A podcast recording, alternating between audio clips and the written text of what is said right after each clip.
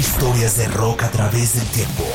Este es Rock a Domicilio, el podcast con Alberto Marchena.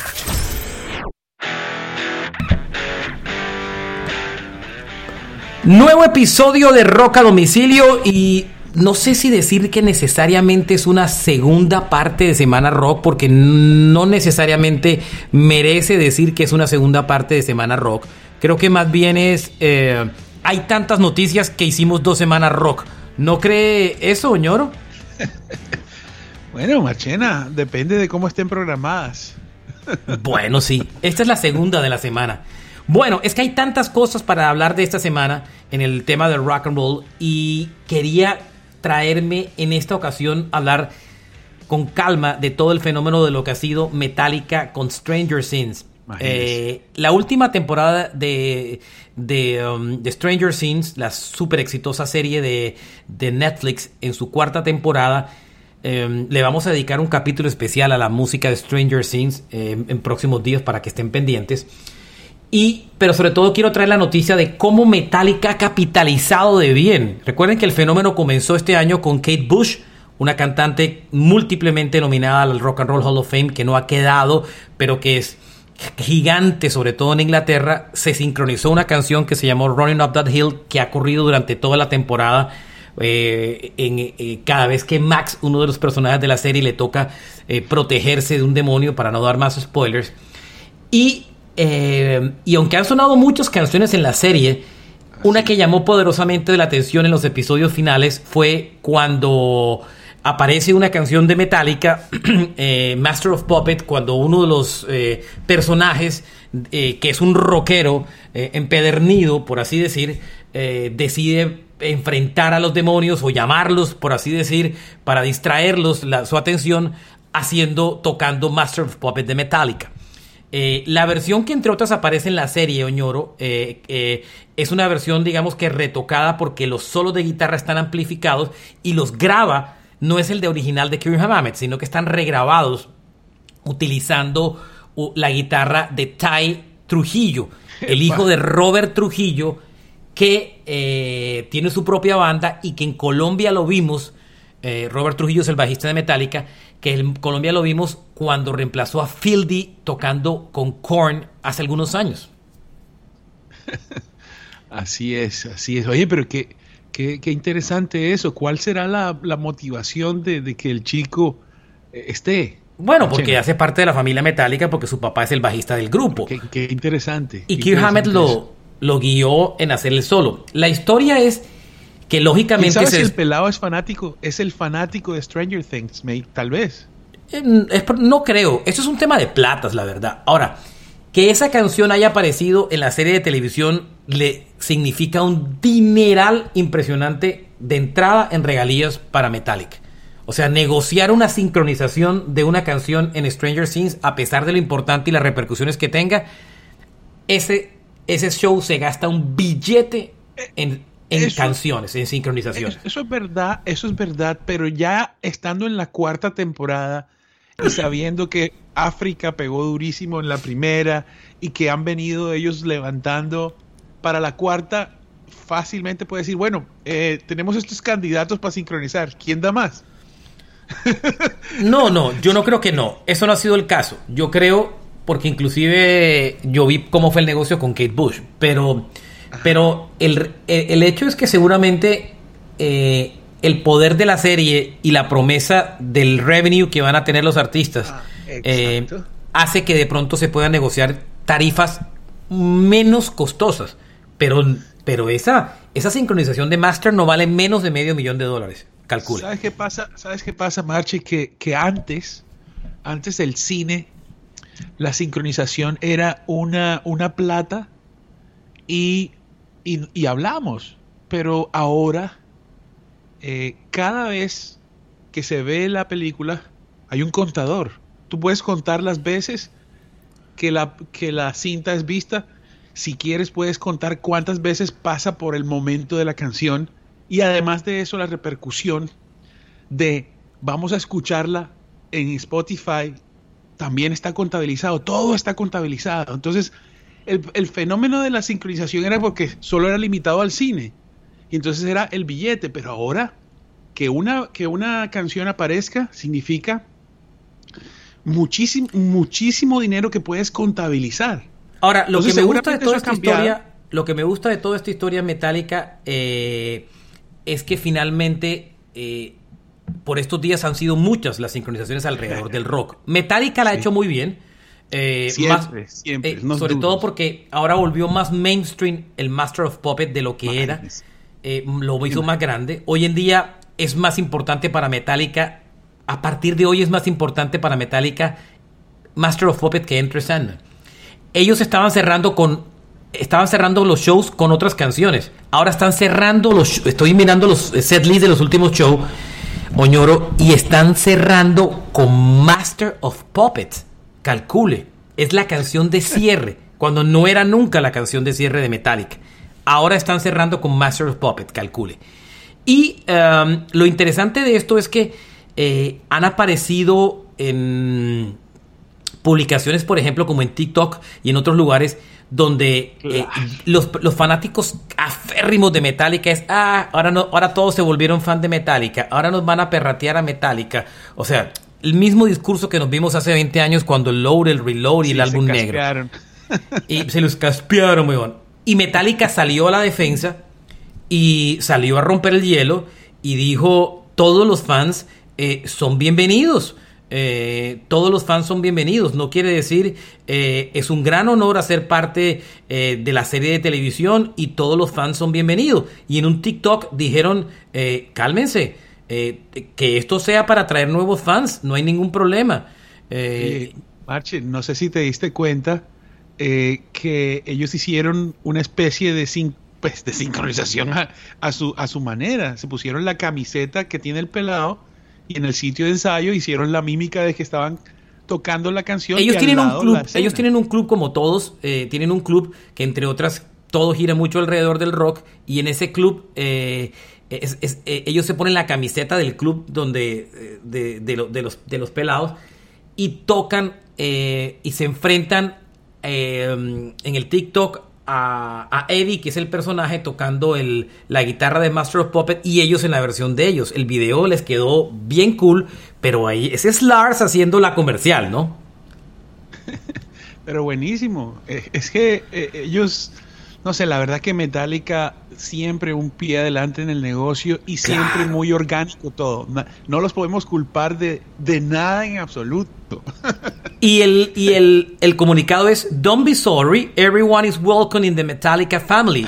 If they like puppets, chances are they'll find plenty of other songs to get into. O sea, si les gustó Master of Puppet por la serie de televisión, como quien dice, qué bueno que la conozcan y descubran otro, mucho más material de la banda. No eh, importa si llevas 40 años escuchando Metallica o 40 horas, todos bienvenidos. Claro, y, y en el fondo, ñoro, más allá del tema del negocio, yo siempre he estado en contra de esto. Yo nunca, a mí, yo, yo soy de la teoría es que si yo tengo una banda que solamente he oído yo durante toda mi vida, supongamos que no es el caso de Metallica, eh, eh, porque es un grupo ya mainstream hace muchos años, pero si yo toda la vida he defendido un, un grupo y que lo hago como mío, en el momento que ese grupo se vuelve gigante para muchos públicos y lo disfrutan otra gente que no tiene idea, en el fondo yo me siento reivindicado. Ese es mi espíritu. Sí, como que sale uno de la soledad de alguna u otra forma. Ya me están entendiendo mejor o algo como eso. O más que eso es, yo no estaba equivocado cuando decía que esto era muy bueno. Eh, bueno, exacto. Pero el rockero le cuesta trabajo. Hay mucho, hay, no todo. Hay una parte del rock que les cuesta trabajo cuando se vuelve popular una cosa que no era popular. Y la verdad que Metallica era, siempre ha sido absolutamente popular, Oñoro. Sí, mucho, siempre, siempre fue una gran tendencia. Pero Master of Puppet no era la pero Master of Puppet no era la canción más popular de Metallica, hay que admitirlo, era, no era. Ahí, ahí quiero meter yo la, la, mano.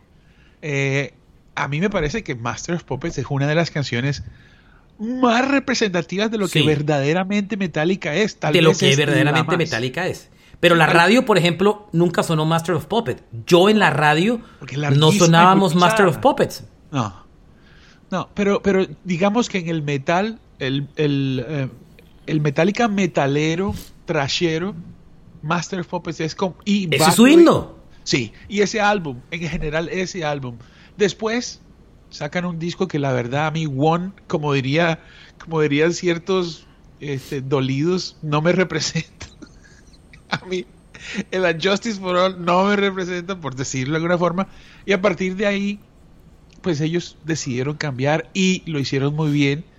Y a algunos les gustó, a otros no. Y Enter Sandman es una canción, supuestamente es la más popular de Metallica, pero yo siento que, que incluso en esa época nueva hay otras canciones que los representan mejor.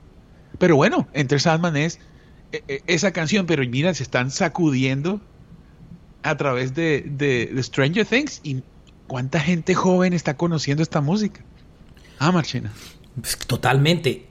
Dejando el tema de Metallica, que, me encanta lo que está pasando, eh, Guns N' Roses de alguna manera también está haciendo, está llegando a nuevas audiencias. Este fin de semana se estrenó la nueva película de Thor, eh, de, Marvel, eh, centrada en Thor, y, y, una de las cosas súper interesantes de la, de la película es que gran parte de la música eh, gira en función de Guns N' Roses.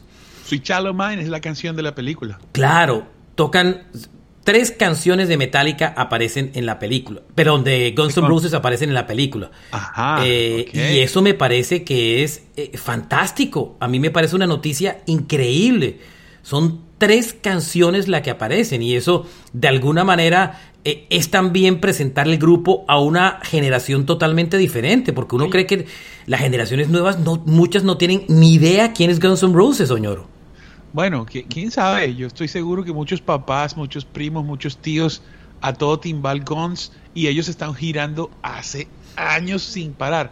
Pero, pero mira, Marchena, que, que será que es un cuento generacional, te lo digo porque Metallica y Guns se fueron de gira hace 30 años, juntos, y eran los top, los más grandes artistas, justamente hace 30 años.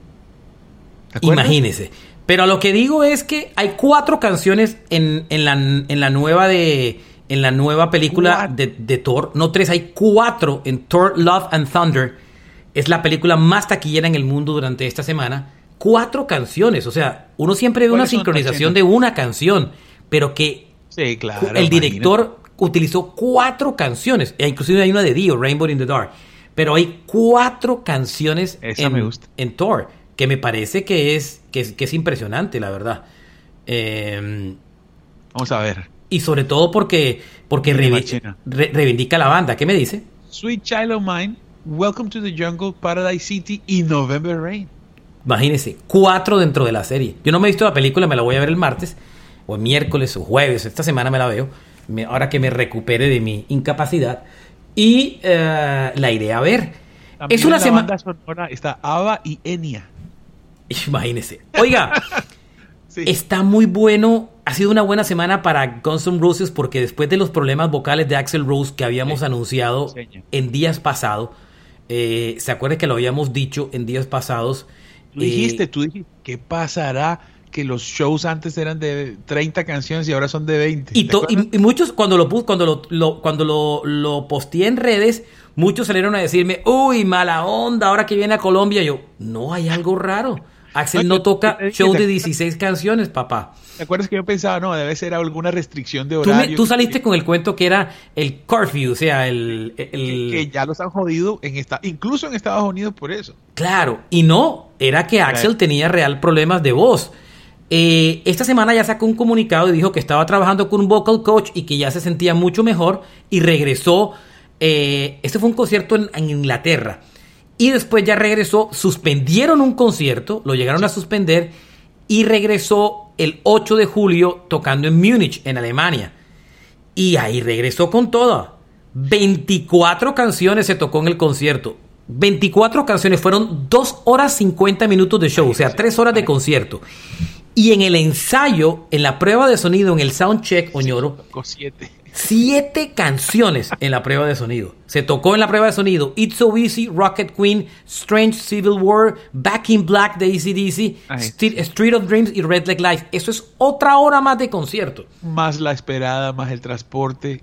O sea que el man se cantó tres horas de show cuatro horas de concierto. Ahí está. Eso, eso, eso tiene un, sentido que si uno lo interpreta, ah, qué, qué, chévere, ¿no? Qué chévere eso. Qué teso, ¿ah? Se ganan mucho dinero, claro, claro, pero... Pero, lo dan todo. Es que cuando usted ve 16 canciones de Race Against the Machine y usted ve 24 de Guns N' Roses, uno dice, güey madre, con todo lo que yo quiero a Rage, uno dice, esta boleta está bien paga, brother. 24 versus 16.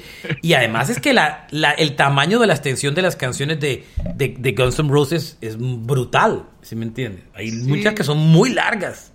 Es que también Guns, Guns es, una, es una música, pues son dos, dos bandas diferentes, dos artistas, dos intenciones pero Guns N' Roses claramente está en el alma de mucha gente y ellos lo saben y ellos como que también disfrutan de eso.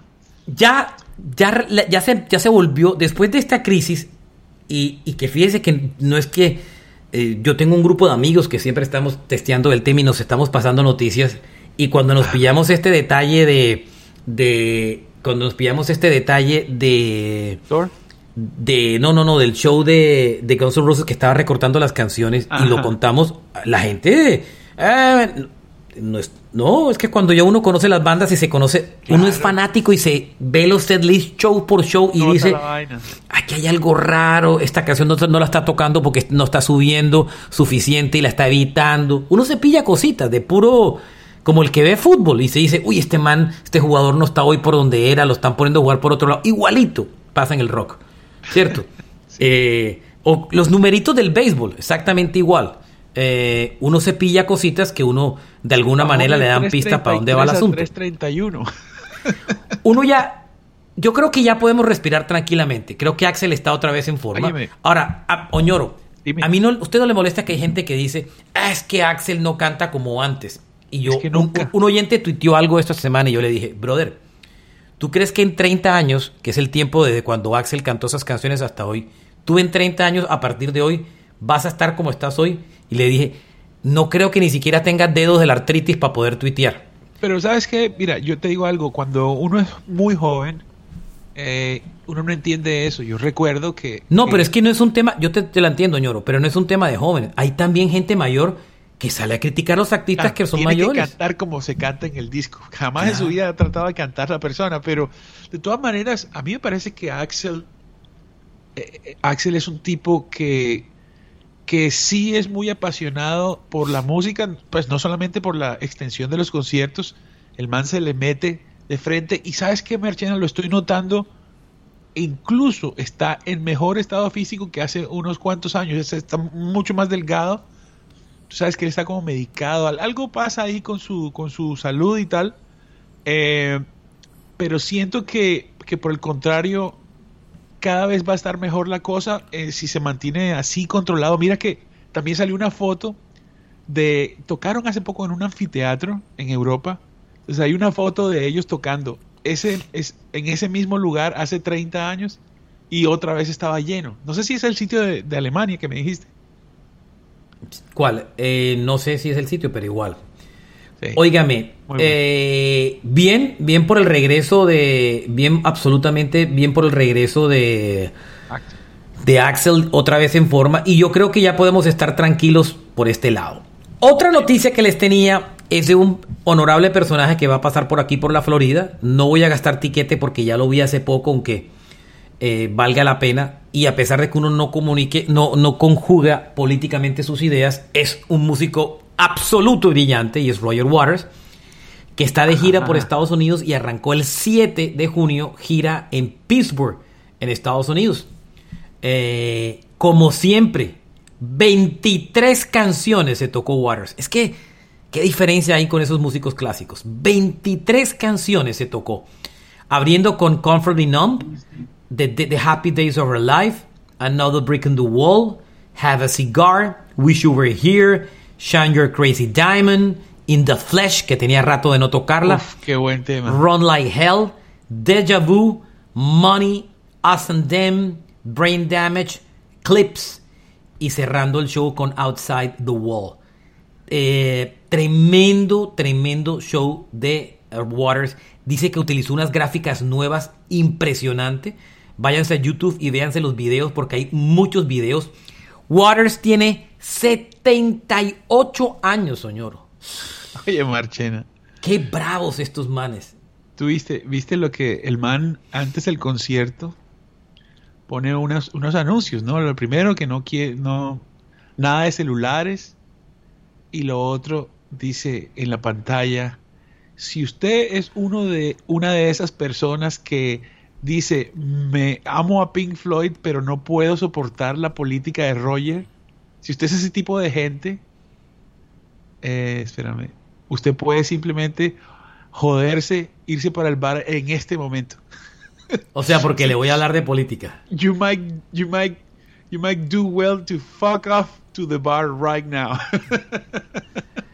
Este man cuando tocó, en, yo la última vez que lo, yo lo he visto dos veces y, y, las dos veces en Bogotá, dos lindos conciertos, los dos fueron muy bonitos.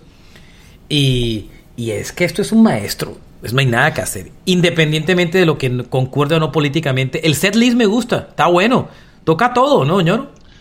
Hombre, claro, sí es un gran compositor, me da un poquito de me da un poquito de, de una extraña sensación de, de, que, de que no es Pink Floyd, sino Waters quien está haciéndolo. Pero, pero claro, total, es, es en gran parte es su música y el hombre da buenos shows. Entonces, chévere, chévere. Pero ese claro. cuento, del, él sí deja entrar celular. Esta semana me compré boleta, Oñoro, porque me puse a ver un video de Jack White tocando en Glastonbury la semana ah. pasada, donde Brutal. cierra el show tocando Seven Nation Army y, la, y el público se quiere caer. Claro, claro, claro. Chequenlo, vean, busquen Seven Nation Army Jack White Glastonbury 2022. Uy, güey madre. Yo lo he visto bien. dos veces, Marchena, el día de, el día que tocó con, con los White Stripes. Yo no lo Palacio. vi con White Stripes, no, me dolió en el alma. Yo no estaba en Colombia. solamente Seven Nation Army y Otrica más. Y en, en, esa ocasión yo quedé loco por el sonido, eran dos personas, era una cosa muy, muy extraña. Después en el Stereo Picnic lo vi, no conocía ni media canción, pero quedé loco. Ese es un artista que usted no necesita conocerlo. O sea, no, usted, usted, no, usted puede ir al show sin conocerse canciones y no. se lo va a sollar. Sí, es una locura, un, un teso. Además, Esta semana re bajo perfil, ¿no? Va a tocar, él es muy bajo perfil, muy tranquilito. Él va a tocar, sí. o sea, anunció gira y vi que tenía shows aquí en Miami en el Genai Center, que es un sitio, o, o en el Ashburn, un teatrico chiquito, no tan grande, en el centro, en el downtown en Miami. Las boletas estaban buen precio, ¡pum! Me compré boletas para verlo. Y por casualidad me compré, eh, me fui al Target, hay un almacén y me encontré el, el vinilo Ajá. nuevo que estaba en buen precio. Imagínate, estaba rebajado. Me costó 11 dólares, calcule. 12 dólares. Target vende cositas. Sí, sí, cositas buenas. 12 dólares me compré el vinilo de Jack White la versión, el nuevo disco, la versión que Oye, es espectacular. Marchena, y la versión transparente esa de lujo del disco. Tiene, ¿no te parece que tiene como un, como una, un gusto diferente saber que él mismo se fabrica sus LPs? Claro, él se hace sus propios discos. El Fear, este es el, me compré fue el Fear of the Dumb que salió en, hace dos meses atrás. Chequenlo, es un discazo. Ábrense la mente porque el disco es supremamente progresivo. Claro. Pero es que Man, esta es la evolución del rock. Este man es brutal, brutal, brutal. Fear of the Dumb se llama el álbum. Va a sacar ya el nuevo. Ya sacó una canción nueva de adelanto del siguiente disco que se llama I Die Tomorrow. Porque va a sacar dos discos en menos de seis meses. Pero ese es, es un teso. Es importante el hecho de que Jack, Jack es americano. ¿Verdad? Sí, americano. Él es de Tennessee, si no me equivoco. No es fácil que surja un, un, un tipo de de rockero de este perfil que pertenezca pues a los Estados Unidos. Ahí hay, ahí hay mucha, mucha cosa, porque el country jamás tendría eh, eh, un espacio eh, si fuera del otro lado. En cambio, este es un tipo que, que toma una gran cantidad de vainas y es un, un científico de, de, del sonido. No, es, un es, un, es un luthier, él hace su propia guitarra. Este man es muy teso, este man es muy teso. Es una cosa loca Jack White, la verdad. Y, y, había que verlo. Ven el video y se van a emocionar verlo tocar. Y oíganse el disco, el, el, álbum nuevo, el Fear of the Dumb. Tremendo, tremendo disco. Esos fueron los lanzamientos de rock. Bueno, mentira. Eh, este disco ya tiene varios tiempos. El lanzamiento rock de la semana que lo comentamos en el episodio pasado es el nuevo álbum de Journey, Freedom, que ya comentamos algo de él, solo que no comenté lo musical y quería agregarlo. El disco es Nada novedoso en sonido. Es el típico sonido de Journey, que es lo que yo creo que muchos fans quieren oír. Y cada canción del disco se parece a una del disco de grandes éxitos. Esa es la traducción del disco. Usted lo oye y, y los que lo han criticado lo han criticado por eso, pero es que esa es la fórmula. Hay una canción que se parece a Separate Ways, Ah, una que se parece a Faithfully, una que se parece a Open Arms, una que se- hay una que se parece a cada, pero impresionante. Está Tienen hecho tres con todo el que propósito. se parecen. Han tenido tres cantantes que la voz se parece a la de Steve Perry. Eh, Steve Perry, Steve, A- Steve Agory y Arnel Pineda que tienen hoy en día. Hoy en día en la gira están tocando dos vocalistas. Están tocando Arnel Pineda, Dean Castronovo y el tecladista también está tocando. Ahora tienen tres vocalistas. para que Pero el tecladista, eh, el segundo que tienen ahora. El segundo, no Jonathan Kane, sino el otro. También está haciendo, está haciendo voces. Bueno, esta noticia la quería contar. Yo soy muy fan de Silverchair, esta agrupación australiana de, de los años 90. Ese primer álbum de ellos buenísimo, el que tenía Tomorrow era un discazo, el de Althen for the Year 2000. Esta banda Esa es- canción es chéverísima. Es un grupazo. Eh, la pegaste cabeza de ese grupo era... ¿no? ¿Ah? Radioactivas o no, ¿no? yo le daba al piso a ese grupo.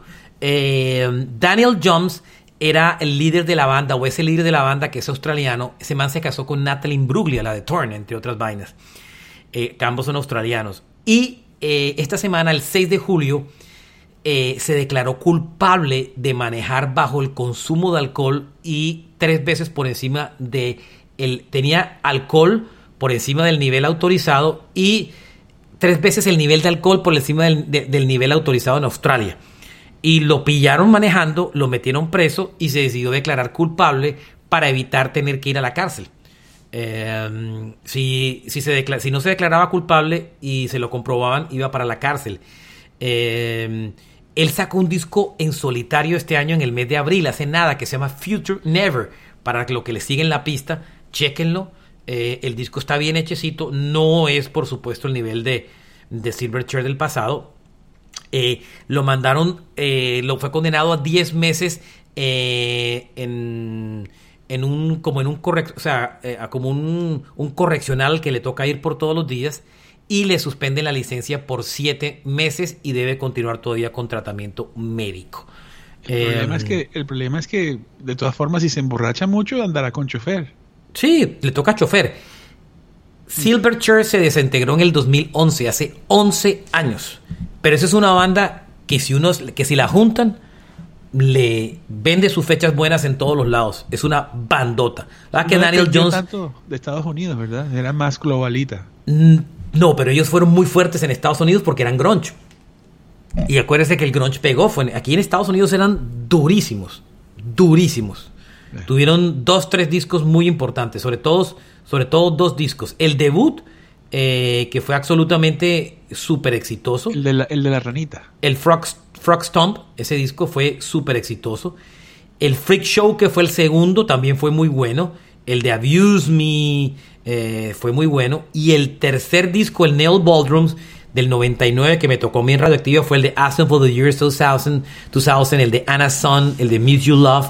Es otro discazo. Son, para mí tienen tres discos muy buenos. Y después fue el Diorama del 2002 y el último que fue el John Modern del 2007, pero la banda no gira desde el 2011.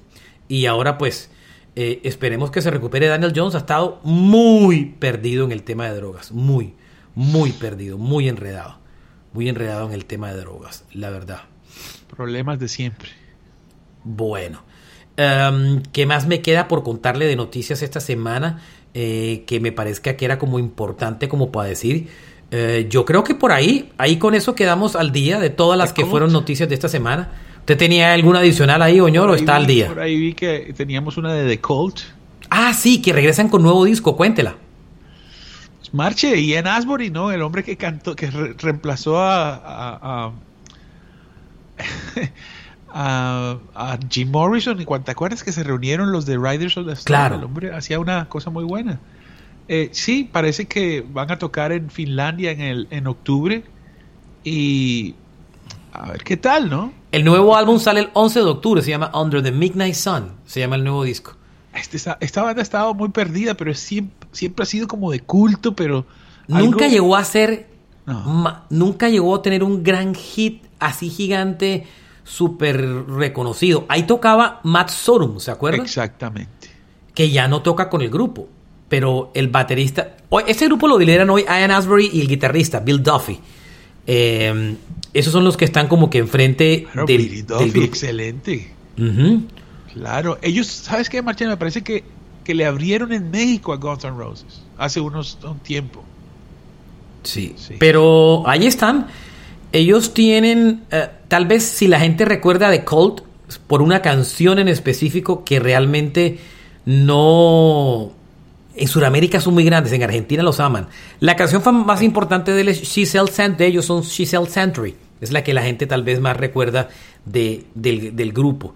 Eh, del álbum del 85 Love, es la que mucha gente recuerda, pero también mucha gente recuerda el álbum Electric, el, año, el disco del año 87, el de Love Revolver Machine, el de Wildflower, eh, pero ante todo la canción más famosa de ellos se llama She's Century, es una buena banda, pero como usted lo dije, es como medio de culto, quedó ahí como... Es una banda diferente, no encaja muy bien en los, en los géneros y eso a veces lo hace difícil la cosa, Sí, pero, eso, pero son de esas bandas chéveres, son esas bandas buenas que vale la pena oír una y, otra vez. Parece que es como un héroe del silencio, una cosa así. Claro, sí, siempre me ha dado la misma, siempre me ha dado como la misma sensación eh, absoluta eh, del tema. O al revés.